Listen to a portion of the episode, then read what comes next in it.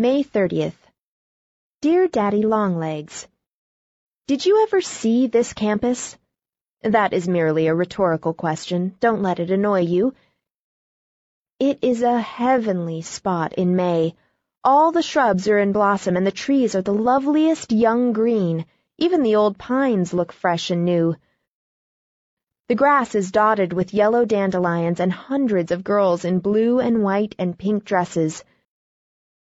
Everybody is joyous and carefree for vacations coming, and with that to look forward to, examinations don't count.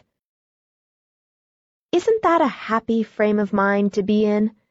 And oh, Daddy, I'm the happiest of all. Because I'm not in the asylum anymore, and I'm not anybody's nursemaid or typewriter or bookkeeper. I should have been, you know, except for you. I'm sorry now for all my past badnesses. I'm sorry I was ever impertinent to Mrs. Lippett. I'm sorry I ever slapped Freddie Perkins. I'm sorry I ever filled the sugar bowl with salt. I'm sorry I ever made faces behind the trustees' backs.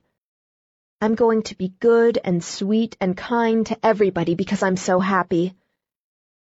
And this summer, I'm going to write and write and write and begin to be a great author. Isn't that an exalted stand to take?